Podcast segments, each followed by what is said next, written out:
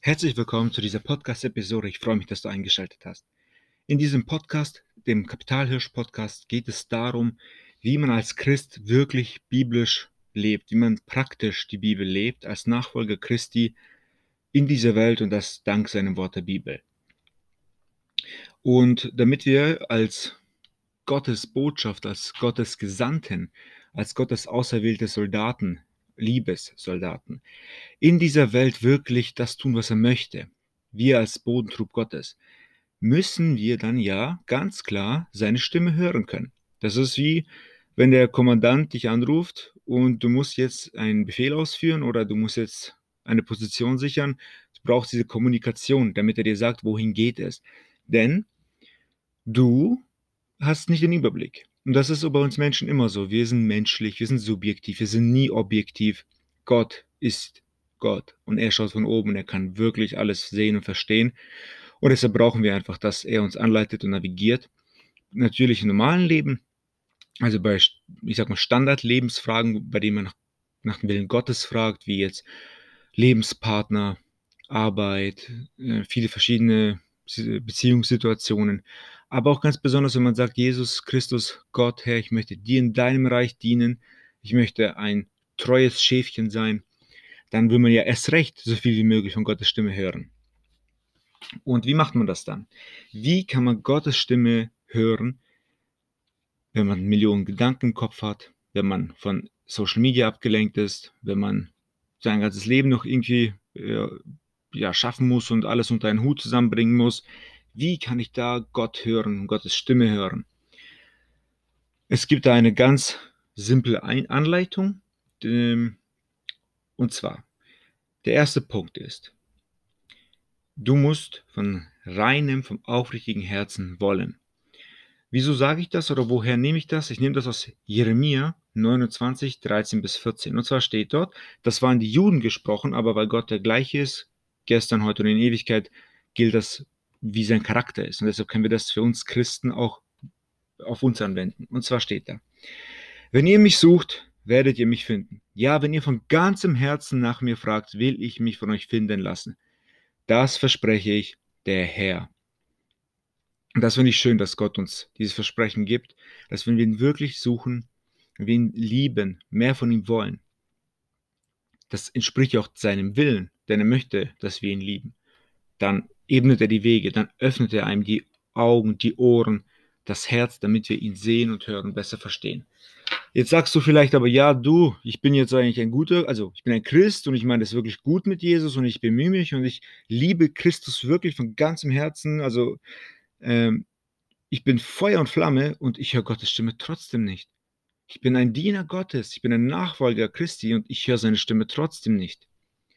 Wie kann das sein oder kann das überhaupt sein? Und es kann sein, denn es gibt ein Beispiel in der Bibel oder eine Geschichte, ein Ereignis, bei dem wir das auch schon im Alten Testament sehen. Ihr kennt ja sicher alle den Samuel, und damit meine ich nicht mich, sondern den Propheten Samuel aus dem Alten Testament.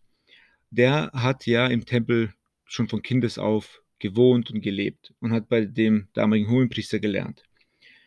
Und in dem ersten Buch Samuel Kapitel 3, Vers 7 ist eine Schlüsselessenz oder etwas sehr Wichtiges, also wie die Quintessenz zu diesem Thema. Denn Gott hat zu Samuel gesprochen und er dachte, das wäre der Eli gewesen, also sein, ich sag mal, Lehrer oder sein, wie soll ich sagen jetzt, also der, der damalige hohe Priester zu der Zeit. Und er dachte, Eli äh, hat mich gerufen, ich muss jetzt zu ihm gehen. Und der schlief halt woanders, aber im Tempel. Und das passierte mehrmals sogar, bis Eli das verstanden hat und Samuel sagte, das ist Jahwe, das ist Gott, der zu ihr spricht, nicht ich. Und dann hat ihm auch gesagt, was er machen soll.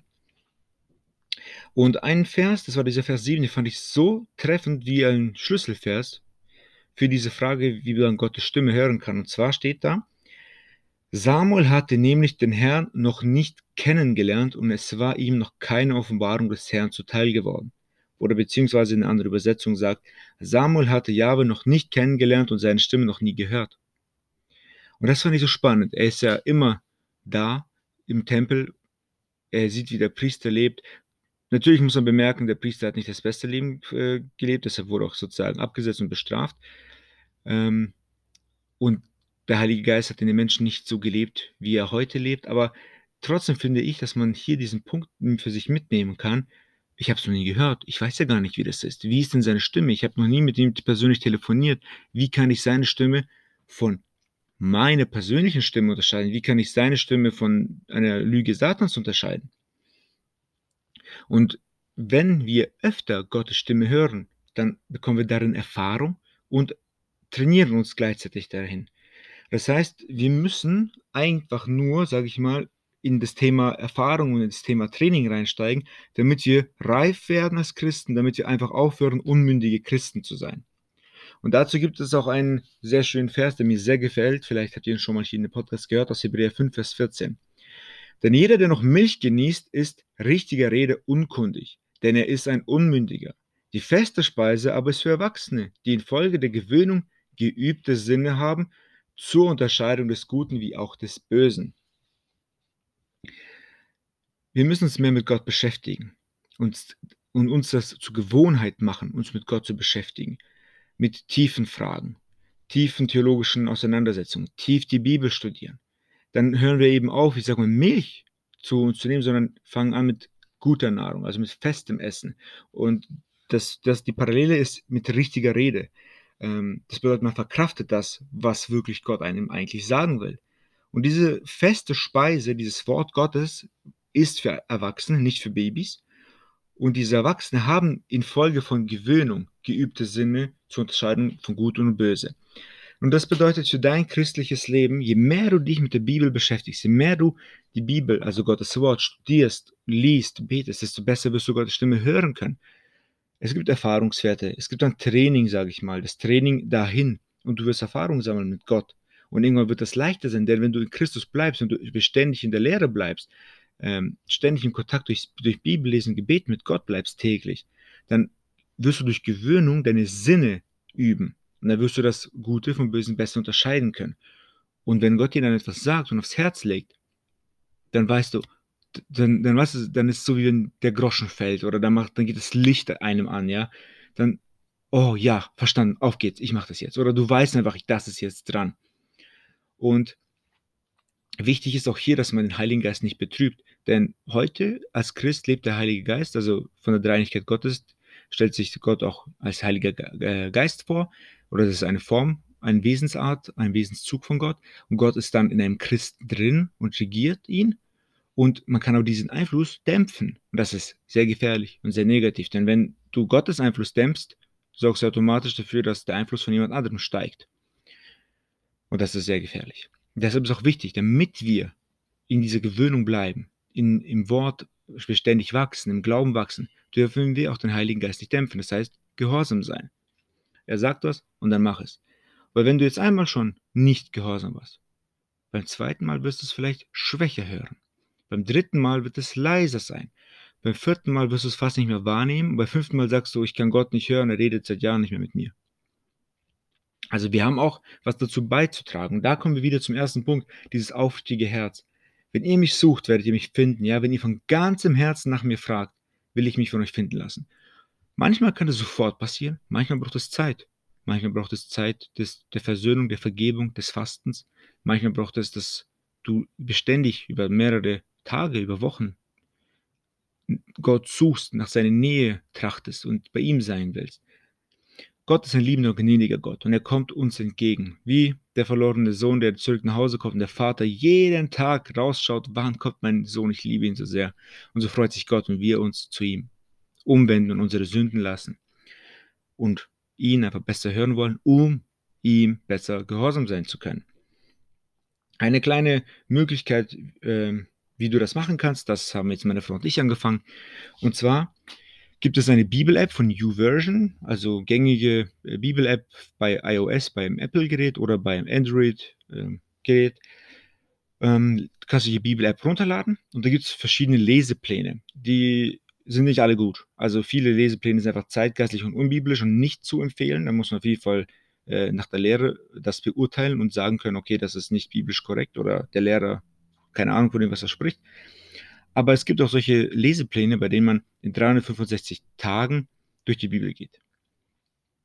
Und so, also bei sowas kann man, kann man sozusagen, ich sag mal, nichts falsch machen in dem Sinne von der Lehre, weil man muss alles prüfen, das Gute behalten. Ähm, bei so einem Leseplan, ich, ich sag mal, gibt es nichts zu prüfen, weil du kommst ja durch die ganze Bibel durch, da wird niemand eine Lehre dir äh, auftischen. Und wenn du sagst, okay, ich möchte nicht in einem Jahr durch die Bibel, dann mach das halt in einem halben Jahr. Morgens machst du den ersten Tag vom Leseplan, abends machst du den zweiten Tag vom Leseplan. Das sind dann immer so grob drei bis vier Kapitel, manchmal mehr, manchmal weniger, ähm, die du dann durchliest. Und das ist ein, ein, Schritt schon mal zu Gott hin. Da hast du auch eine Checkliste, weißt du, jeden Tag in kleinen Schritten. Ich sehe nicht viel. Sein Wort ist meines Fußes Leuchte. Das ist kein Baustrahler, mit dem ich ein ganzes Fußballfeld sehen kann, sondern nur Stück für Stück, Schritt für Schritt. Ich sehe noch nicht die ganze Bibel, sondern ich gehe Schritt für Schritt, Kapitel durch Kapitel durch und möchte treu im Kleinen sein.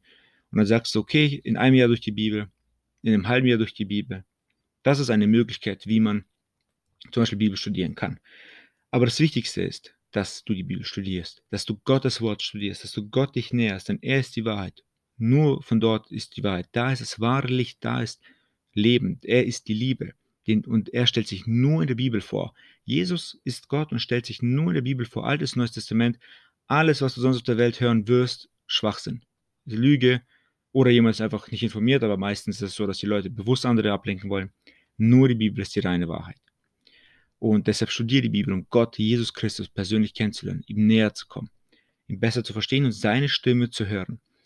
Und warum ist das in der Bibel so stark zu finden? Warum immer Bibel, Bibel, Bibel, Bibel? Ja, weil es das Einzige ist. Das ist das Einzige, was von Gott ist, weil alles, was du als gläubiger Mensch weißt und worauf du bauen kannst, ist die Bibel. Der ganze Glaube an Jesus Christus kommt nur aus der Bibel, weil jede Predigt nur aus der Bibel kommt, die bibeltreu ist und die dem Geist aufbaut. Und wenn Gott gestern, heute und in alle Ewigkeit der gleiche ist, ist er auch das, was er in seinem Wort schreibt. Er hat sich nicht verändert. Das heißt, sein Wille wird auch immer konkludent, also gleich sein zu dem, äh, was in der Bibel steht. Also wenn in der Bibel steht, du darfst nicht morden, da wird Gottes, Gottes Wille dir nicht sagen, äh, jetzt war der Böse zu dir, jetzt hau ihm einen rein und dann kannst du noch das Messer zücken und dann ist alles okay. Wird niemals so passieren. Dann je mehr Bibelkenntnis du hast, desto besser weißt du, okay, das war jetzt eine äh, Fleisches, ein Gedanke meines Fleisches, das war jetzt eine Versuchung des Teufels oder das war etwas, was die Welt mir vorgaukelt und ich mir das irgendwie abgespeichert habe, wie man mit solchen Situationen umgeht. Mehr Bibel heißt mehr Gott und dann hast du geübte Sinne, weil du anhand der Bibel besser erkennen kannst, die Welt um dich herum, wie es wirklich ist. Du musst die Welt sehen, wie sie wirklich ist und das heißt, du musst sie geistlich sehen. Menschen, die nicht in der Wahrheit wandeln, die sehen die nur, was sie mit den Augen sehen. Aber Gott ist die Wahrheit und du musst die göttliche Brille anziehen. Das heißt, deine Menschen, oder was heißt göttliche Brille anziehen? Vielleicht alle Brillen ausziehen, damit du endlich mal die Wahrheit siehst. Vielleicht ist es so besser gesagt. Und damit du frei wirst, brauchst du die Wahrheit. Die Wahrheit macht frei. Und das gibt es nur in der Bibel. Und deshalb lege ich das in jedem Podcast ans Herz. Lies die Bibel, bete jeden Tag, studiere die Bibel, dort lernst du Jesus Christus kennen. Ich wünsche dir Gottes Segen und dass du besser lernst, Gottes Stimme zu hören.